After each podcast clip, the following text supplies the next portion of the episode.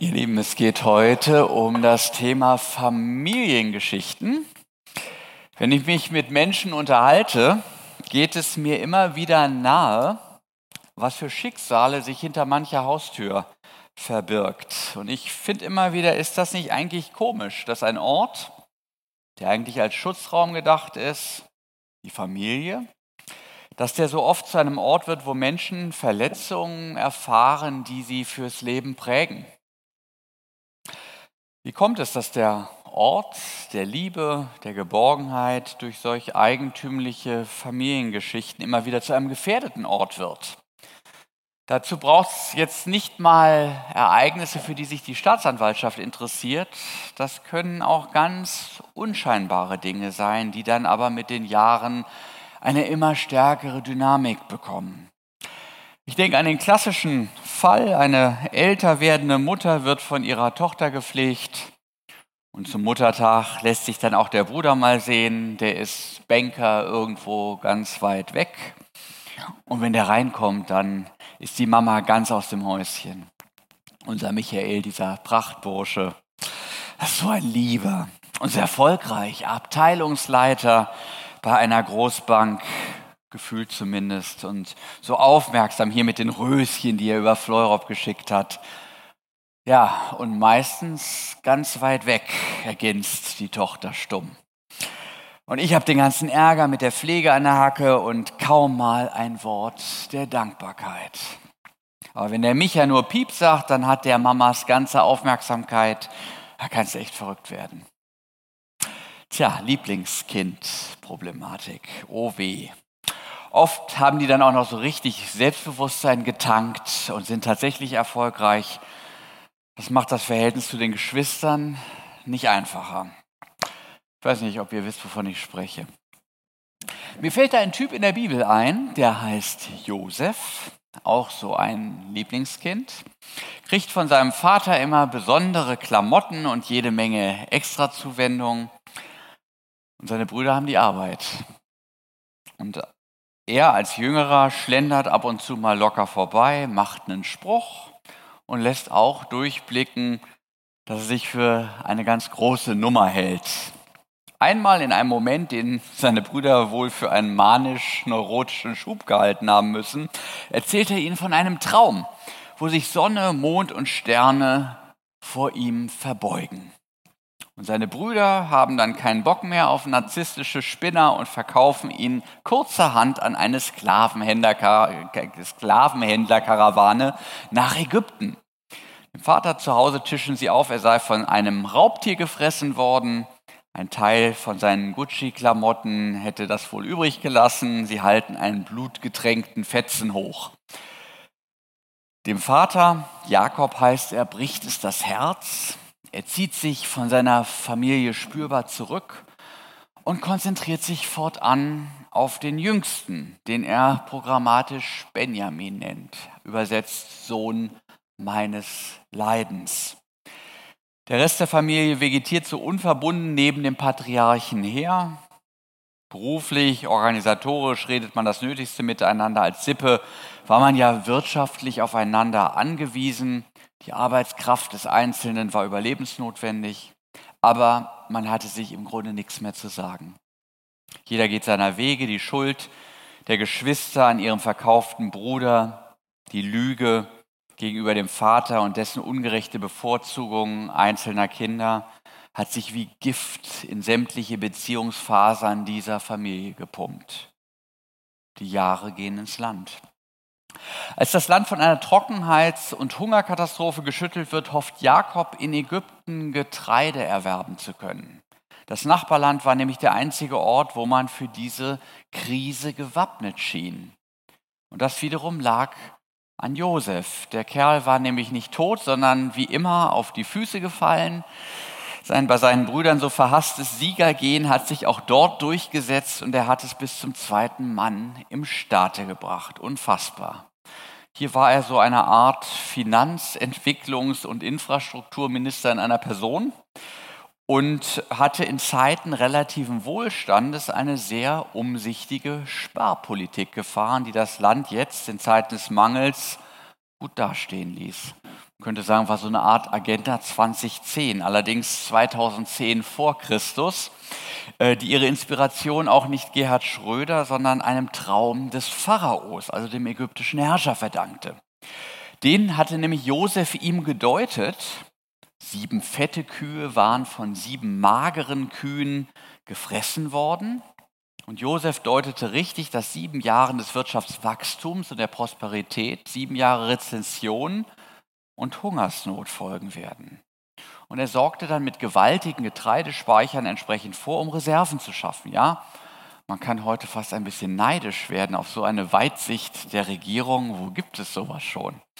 Und so, nun stehen Josefs Brüder auf der Matte in Ägypten, sie, die ihm das angetan haben. Man sieht sich immer zweimal im Leben. Ein Showdown wie gemalt. Er als mächtigste Exekutivperson eines Weltreiches, die Brüder als Bittsteller, die auf seine Gunst angewiesen sind und sich vor ihrem Bruder, den sie zunächst nicht erkennen, in den Staub werfen. Der alte Traum schien gerade in Erfüllung zu gehen. Sonne, Mond und Sterne verbeugen sich vor Josef, dem Erfolgreichen und Verkannten. Na klar, er ist nicht nur ein Sternchen, er ist der Star. Ich würde jetzt am liebsten so dieses Lied von den Ärzten einspielen. Irgendwann werde ich mich rächen. Ich werde die Herzen aller Mädchen brechen. Nicht? Das wäre sozusagen der Soundtrack zu dieser Episode. Josef reagiert anders, ganz anders als erwartet. Er sinnt nicht auf Rache. Er nutzt die Begegnung auch nicht als Chance für einen weiteren Ego-Trip. Sein Ego wurde über die Jahre ganz neu geformt. Er hat über die Jahre eine Veränderung durchgemacht. Wenn man ihn heute zu dieser Erfahrung interviewen könnte, würde er sagen, diese Veränderung hat Gott gewirkt. Die Bibel, in der diese Geschichte steht, deutet es nur in vielen kleinen Episoden an. Josef hatte Großes erlebt, aber auch herbe Niederlagen einstecken müssen. Verkauft in die Sklaverei, hatte ich erzählt. Aufstieg zum Staatssekretär des Finanzministers durch eigene Begabung und Gunst von Förderern dann durch eine Intrige Verlust aller Ämter bis hin zur Inhaftierung für eine, eine angebliche Vergewaltigung. Da hatte die Frau eines hohen Regierungsvertreters aus gekränkter Eitelkeit MeToo geschrien, aber da war gar nichts. Dann der steile, nicht zu erwartende Wiederaufstieg zum zweiten Mann des Staates nach der Deutung dieses Traums vom Pharao. Und Josef hatte gelernt, was ich erreicht habe und was ich bin das war nicht mein glanzvolles Ego, dafür kann ich nichts. Das ist mir zugefallen. Nicht etwa durch Zufall oder ein blindes Schicksal, sondern durch Gott, der das Leben lenkt. Und all das geschah planvoll. Diese Träume des Pharaos, die hätte er nie deuten können, wenn Gott seine Sicht nicht erschlossen hätte. Über das, was seine Geschwister getan haben, wäre er nie hinweggekommen, wenn sich nicht der Himmel seiner angenommen hätte. Das hat ihm Halt gegeben. Er wird sich gesagt haben, ich war als Immigrant ein Nichts, aber Gott und die Menschen, die er mir in den Weg geschickt hat, die haben mich gefördert, haben mich groß werden lassen. All das ist Geschenk, ist Gnade. Und diese Überzeugung hat er auch seinen Söhnen mit auf den Weg gegeben. Und zwar auf die drastischste Art und Weise. Er hat es in ihren Namen Manasse und Ephraim verewigt. Manasse bedeutet, Gott hat mich vergessen lassen, all mein Unglück und mich hinwegkommen lassen über mein ganzes Vaterhaus. Und Ephraim heißt, Gott hat mich wachsen lassen in dem Land meines Elends. Und diese Lebenserkenntnis, die hat Josef nachdenklich gemacht über sich selbst. Nicht ich bin der große Hecht und glänze vor all den anderen Menschen, die nach meiner Pfeife tanzen, sondern ich bin eingebunden in ein großes Orchester, in letztlich, in dem letztlich einer der große Dirigent ist. Das ist Gott selbst, der aus Ungerechtigkeit und Narzissmus und Intrigen und sogar Verbrechen Gutes wachsen lassen kann. Gott schreibt, das ist die gute Nachricht des Tages, auf krummen Linien gerade. Gott hat mit meiner vermurksten Familiengeschichte Weltgeschichte geschrieben und auf einem verrückten Umweg sogar meine Familie damit gerettet. Das wird ihm klar, als er seine Brüder vor sich stehen sieht. Alle Welt kauft in Ägypten Brot, weil Josef so ein visionärer Haushalter ist. Und auf diesem Wege sorgt er jetzt dafür, dass seine eigene Familie nicht verhungern muss. Das kann sich kein Mensch ausdenken. Das ist ein Plan Gottes. Und mit dieser Erkenntnis im Rücken gelingt es Josef jetzt auch über den eigenen Schatten zu springen. Er verhärtet sein Herz nicht gegenüber der buckligen Verwandtschaft, sondern, ich zitiere nun Genesis 45, er brach in Tränen aus und weinte so laut, dass die Ägypter es hörten. Auch am Hof des Pharaos sprachen bald alle davon. Ich bin Josef, sagt er zu seinen Brüdern. Lebt mein Vater noch? Fassungslos standen die Brüder vor ihm, sie brachten keinen Ton heraus. Kommt doch näher, sagt Josef. Sie traten zu ihm und er wiederholte, ich bin euer Bruder Josef, den ihr nach Ägypten verkauft habt.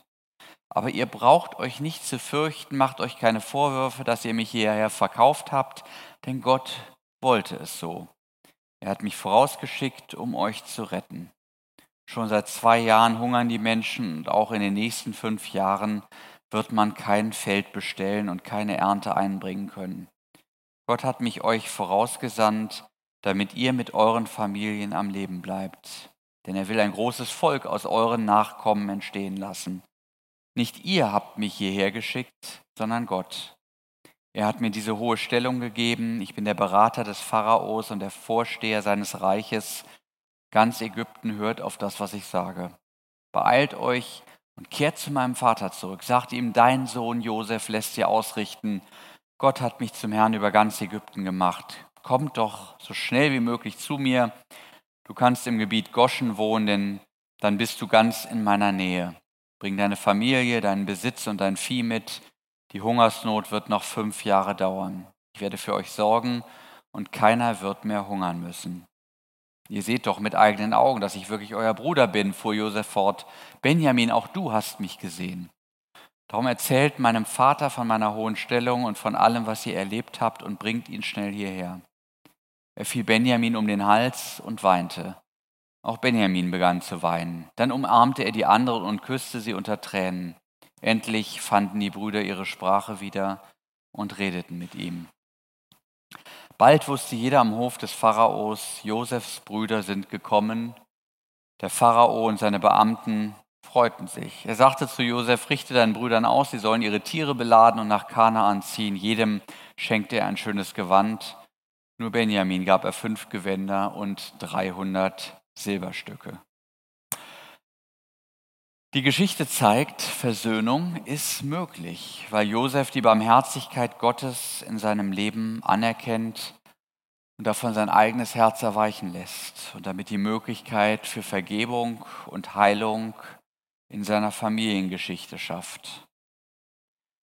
Übrigens nicht frei von Marotten. Den Kleidertick, den werden sie nicht los. Benjamin kriegt natürlich wieder mehr, nämlich fünf Kleider, damit es auch künftig nicht langweilig wird in der Familiendynamik. Zum Schluss passiert noch was Schönes.